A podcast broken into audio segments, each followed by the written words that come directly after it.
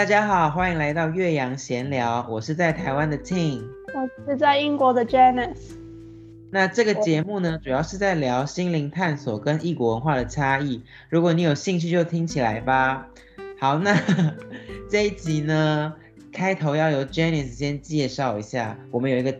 特别来宾，对对，我们做到第三集已经有一个特别来宾的，好好夸张哦。就是这个其实是我的好朋友，是在香港的好朋友，他是我之前在广告公司的一个同事，然后他的人是嗯很有文化气质，就是嗯就是他应该是读翻译的，然后他就。嗯，就喜欢文学啊，他舞台剧啊，就很多文化类型的东西。然后最近我们聊天就知道，他之前是帮一个艺术艺术治疗师去嗯接一些 case，然后就用艺术去帮他们做 therapy 之类的。所以他今天就来了，分享他见到的一些 case，然后呃可能跟我们 share 一下他。呃，看到这些 case struggle 的，嗯，是关于什么东西之类的，那也是一个比较 freestyle 的 conversation 了，因为我们之前也没有什么 structure 定下来，所以就看看我们今天可以聊到一些什么吧。那先欢迎 Ray 啦。耶，Hello，你好，你们好，大家好，我是 Ray，我现我现在是在香港工作，也是在做艺术范畴的工作。然后我上一份工作就是刚刚好有机会，就是跟一个艺术治疗师去啊、呃、学习。那在那个工作的过程里面就。接触到很多在情绪健康方面有需要的人，就发现原来大家对于呃情绪啊，或者是心理方面有压力，或者是有一些呃创伤的个案，其实也很普遍的。尤其是可能因为香港经历过社会运动，然后我就是在二零一九年的时候在帮他打工，然后就。知道很多一些小故事，希望今天可以跟大家分享一下，这样子。嗯，好。那我因为我也是香港人嘛，然后就大家都经历过一九二零年的动荡。那其实你所看见的，其实就是有你你说过有特别多年轻人在那个时候去求助，是不是？对对对，没错。那嗯，他们是经历了一些什么？可以说一下吗？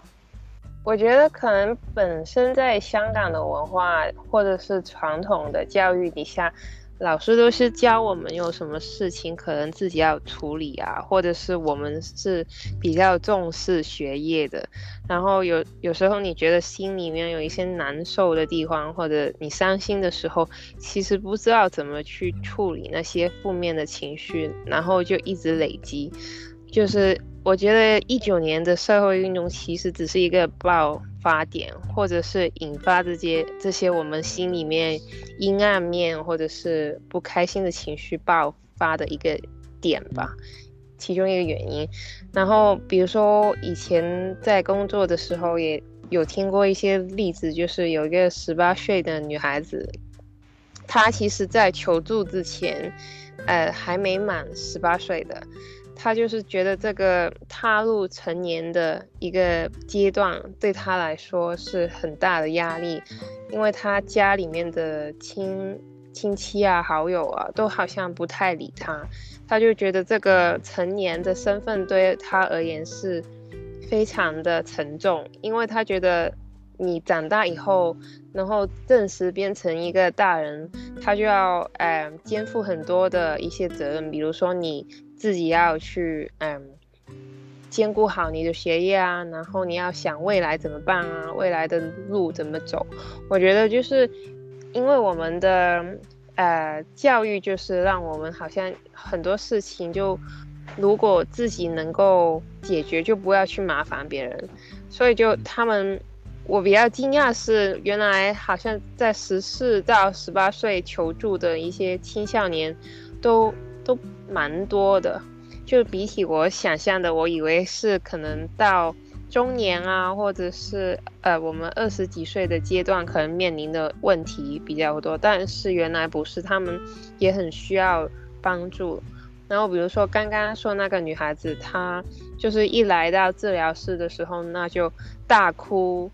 一开始就不肯讲他自己什么事情，就是说家庭的压力很大，然后父母都不理他，他觉得面对的责任都是一个人去扛。然后他也说，比如在学校，他有跟他的初恋男朋友又发生有一些感情的问题的时候，他也不知道怎么去维系这个长久的关系。因为他可能在家庭里面就本来没有一个很好的。父母的一个榜样，他就觉得可能感情对他而言又是一种好像不坚固的东西。比如说，呃，对对对，就治疗师有用到一个技巧，就是可能我们会以为艺术治疗就是画画，但其实，呃，可以用的媒介很多，不一定是呃颜色啊，或者是一些艺术创作。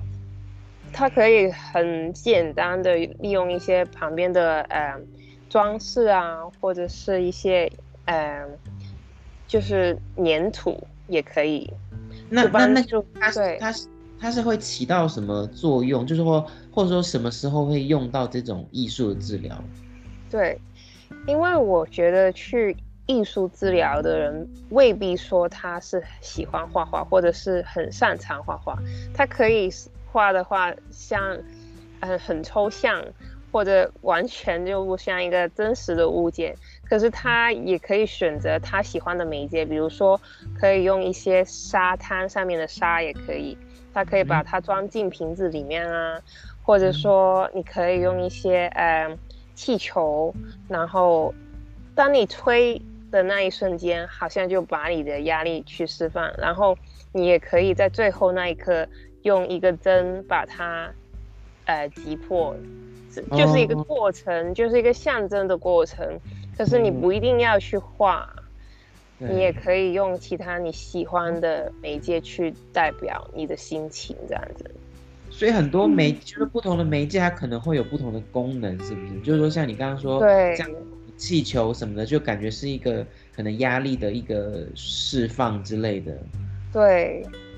可能这样子说很抽象，比如说刚刚那个例子，就是那个女孩讲到她跟男朋友可能分开的那一瞬间，她无没有办法去形容自己那个具体的伤心的感觉，那她只好用一个艺术的媒介去表达，那她就艺术治疗师会鼓励她，比如用一张纸把他们的关系，呃，用。叠起的方式去，呃，形容，他就用了一张白色的纸，然后在上面拼命的涂黑它，就是，其实只是一个很很普通的画线条的过程，它就是一直从中心，然后围绕着外面一直画，画到一个圆形，然后有一张白色的纸变成黑色的纸，然后他帮他像。呃，变成一个楼梯这样叠上去，那最后的一瞬间他就放手，然后就好像一个楼梯踏下去这样子。就我觉得他们可能很难用言语去形容的时候，就可以用艺术的媒介去帮助他们去表达。对，嗯。那那个女孩是做这种治疗做了多久之后，你看到有成果吗？对，其实艺术治疗的成效，坦白说可能会很难去衡量，但是她大概做了一年，嗯、当然每个人的功效都因人而异嘛，就是看你可能有些人吃中药比较适合，有些人吃西方的看西方的医生就比较适合这样。就是看你个每个人不同的需要，他就一年之后大概懂得怎么样去表达自己的情绪，或者说他会有一开始可能很抗拒用一些颜色去表达，就只是他没有信心去画一幅他满意的图画，但是后来他会开始在画里面加多一点颜色，或者比较愿意去用不同的媒介或者工具去帮助他去完成那个作品，这样子。嗯。那这样的话，就是等于说他中间他在做这些创作的时候，他也会有一些等于说创作上有转变嘛？像你刚刚说，可能颜色越来越多之类的。那对，就是那些治，就是治疗师，他会就是说针对这些情况去做一些观察，或者是说去可能跟他有更多的沟通，去了解说，哎，怎么变了之类的这样子吗？对啊，因为每个人可能对于那个艺术的定义都不一样嘛。其实。他们的治疗过程不不一定要说每一个小时，每一个治疗的环节里面一定要完成一幅画，或者说一定要有一个成品。你可以分两次做，也可以。比如说有一些病人的情绪其实很崩溃，他根本没有办法在那一刻里面可能自己做完一个作品，需要治疗师去辅助，或者说他需要分开几次去完成。可能他那一堂或或者那个治疗的过程只是不断的哭，或者不断的说他自己的感受，或者说他其实并没有做一些什么，所以就是要按着他们，呃，怎么去变化的过程去调整他们怎么样接受治疗，对，最终的方案这样。嗯，那我有一点兴趣知道，除了这个女生之外，有没有其他一些个案是用了某一些特别的方法去抒发他们的情绪，然后就真的达到一种嗯意想不到的效果。对，比如说更多的例子是一些比较小小朋友或者少年人，有一个十五岁的男孩子，他是有自闭症的，也有一点点就幻觉这样子，就是他家人也是很拿他没法，因为他会把自己的。毛都剃光，然后有一次就是因为他在青春期踏入青春期的时候，他又不知道为什么身体上会有一些变化嘛，这个也是我们教育的问题，因为我们很少去谈论我们的身体啊，就是香港比较还是很传统这样子，他会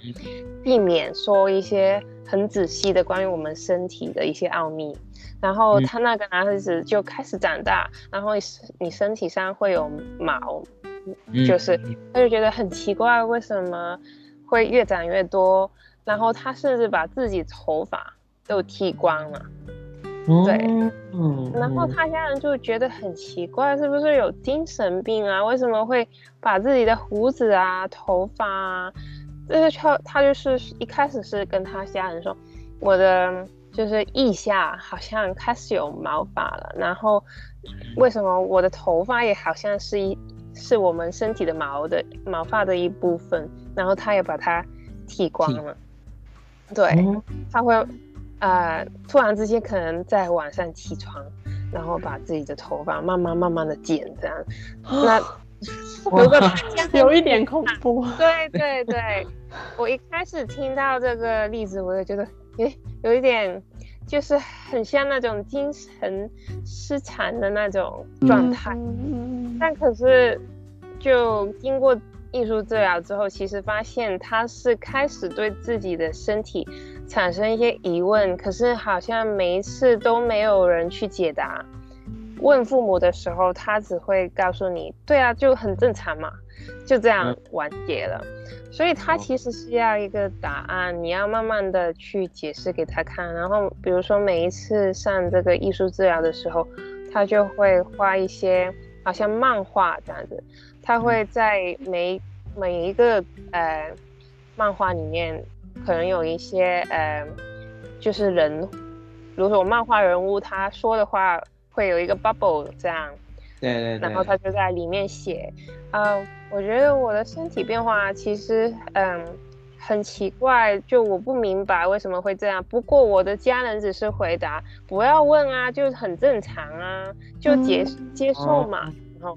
所以其实那个过程可能他觉得跟他家庭里面的人没办法好好去沟通，就是需要一个第三者去介入他们的关系，就转达跟他的家人去解释这样子。对，嗯，很有趣这个。可是他这个对毛发毛发的这个焦虑是出于他对成长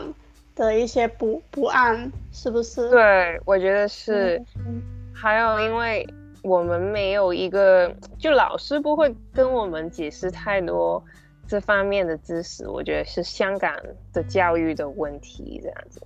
可能有一些比较传统的老师，他还是不去谈这个事情，或者没有讲太多，那他就会觉得可能自己是一个很就是怪物这样子。为什么越长越多，然后好像其他同学可能还没呃发展的发育的很快的时候，可能相对而言那些呃身上的毛发可能会比较少这样子。对，哎、嗯，那他这样经过治疗之后，他有这个症状，他还他就他会就是不会再剃自己头发之类的吗？对对对，起码这样东西是要解决了，他要明白这个是我们成长的一部分。嗯，对。没有。那这些个案是都是在中心里面去做这种艺术的嗯活动。还是可以带回家去做，哎，一定要在那个艺术呃治疗的空间里面做。它其实只是一个很小的空间，它的店开在一个商场里面的地铺。嗯，一般人会以为，通常是这这种情况治疗是在一个正实的一些复康中心啊，或者是社区的中心。对，也有的是大众的，可是那个治疗师他就在一个，嗯，很小很小的一些商场里面，就是在比较近社区的一些范围里面，就租了一个很小的、很小的空间。他如果是呃跟那个病人面对面去做这个艺术治疗的时候，他就会把那个窗帘拉下来，然后就一定要在里面去完成那一刻的作品。就当然，如果他的情绪不稳定的时候，是可以分几次去做的，这样。嗯，对。那我觉得，因为因为我我也很惊讶，就是现在有这么多少年人，或者是甚至是小童去去求助，因为我自己的经历是，我觉得。可能要到我们大学毕业之后，面对工作之类的压力开始出来，然后自己可能比较有一个一开始是一个 quarter life crisis，在二十四、二十五岁就开始觉得啊，我已经开始慢慢的变老，虽然不是很老，还是很年轻，可是就在。就嗯，怀疑自己是不是有成就啊，或者是不是人生有方向之类，那那个时候才开始，就是有一点情绪病出来。我自己的经历是这样，我我认识的其他人也都是这样。可是这些年轻人有这么有这个自己的，对啊，对啊，这么有病识感，那其实是一件好事吗？我觉得是因为有不少的例子是主动去求助，而且我想说，就是艺术治疗，因为它是一个专业资格，然后一节其实还蛮贵的，要香港港币五五百块。一个小时，嗯、所以我也有一点惊讶，就是哎，他们这么小，哪哪里来的钱 会去 这样主动去找？而且有一些例子很夸张，明明家里来那个中那个空间要大概一个半小时，可是他们也愿意每个星期来，因为他觉得有需要这样子。哦，对，那可能我觉得香港虽然你说教育。没有很前卫，可是我觉得这个对于情绪病或者是情绪的这种治疗的东西，还是现在比较普遍嘛？对，大家可能比较了解。对，对。那那些，对对对，不好意思，我我想问是那些个案之后有继续 follow up 吗？还还就是他们有继续去一些给。Professional help，或者是被 diagnose 一种情绪病，还是怎么样？还是过了一年就没有再来了？其实有些个案，呃，不同的情况也有。有些个案可能觉得自己不适合做艺术治疗，因为他们就是不喜欢创作的过程，可能他会用，嗯、因为除了艺术之外，他们也可以用音乐啊，也可以用呃话剧这样去治疗，也有的。那他们就可能觉得其他的比较适合，那就没有再继续了。那有一些就是情况太严重了，不能够再继续治疗。啊、呃，比如说有一个男孩子也是大概十四十五岁，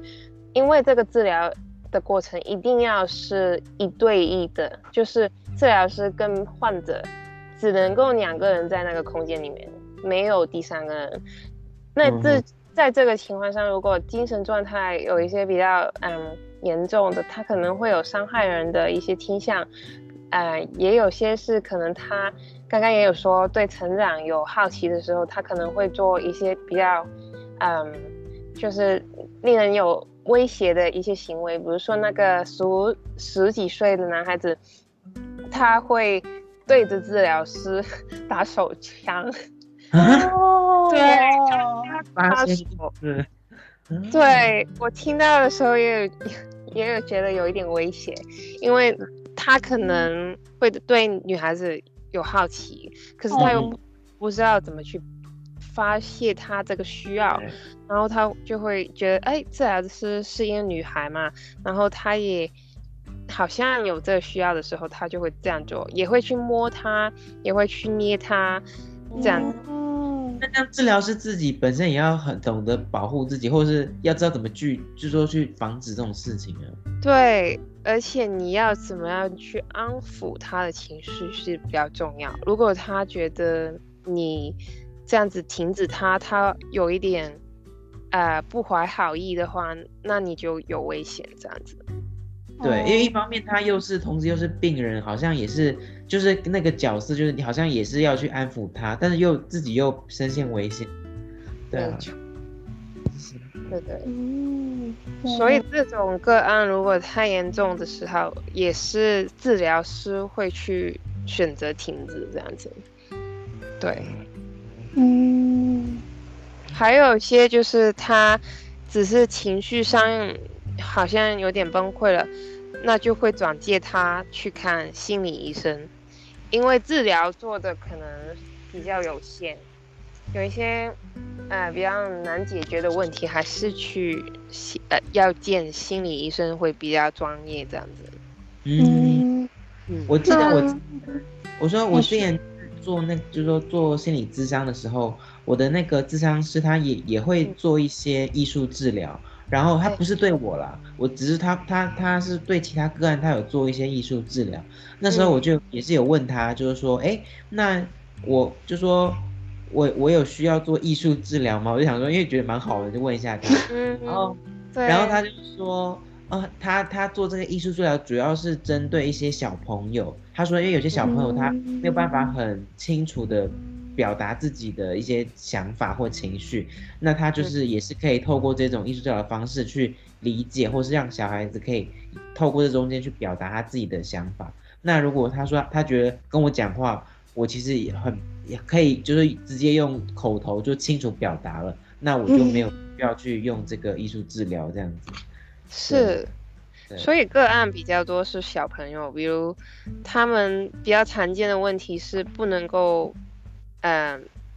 正确的去表达给家长听他们的愤愤怒的情绪，因为疫情底下很多小朋友都停课嘛，然后一直困在家里面，其实家长跟小朋友也很辛苦，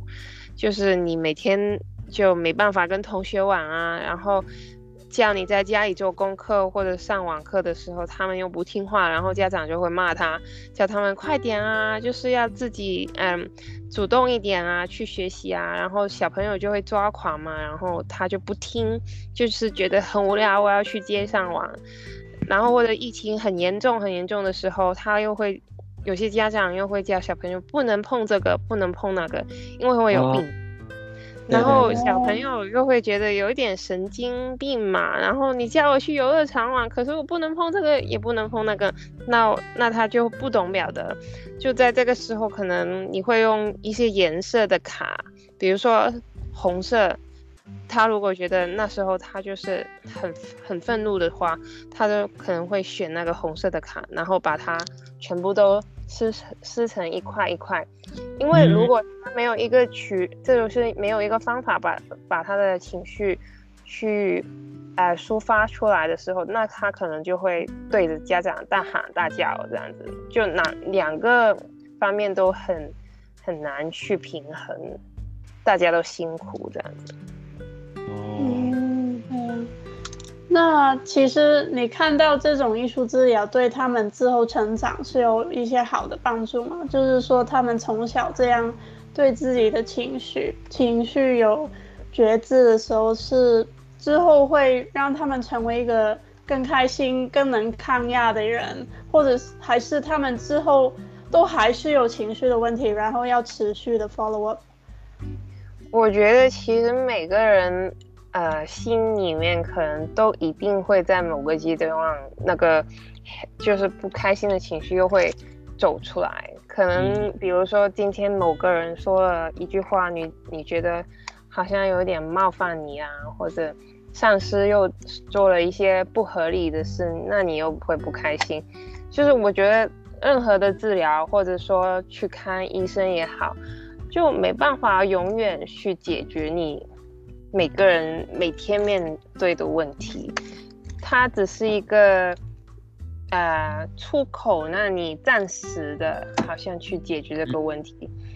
可能真正就是真正要去解决那个问题的是我们自己吧。就这个只是一个教导你怎么样去把你的情绪用一个正确的方法去。表达出来，可能有些就是经历过伤痛的人，就是因为没有一个正确的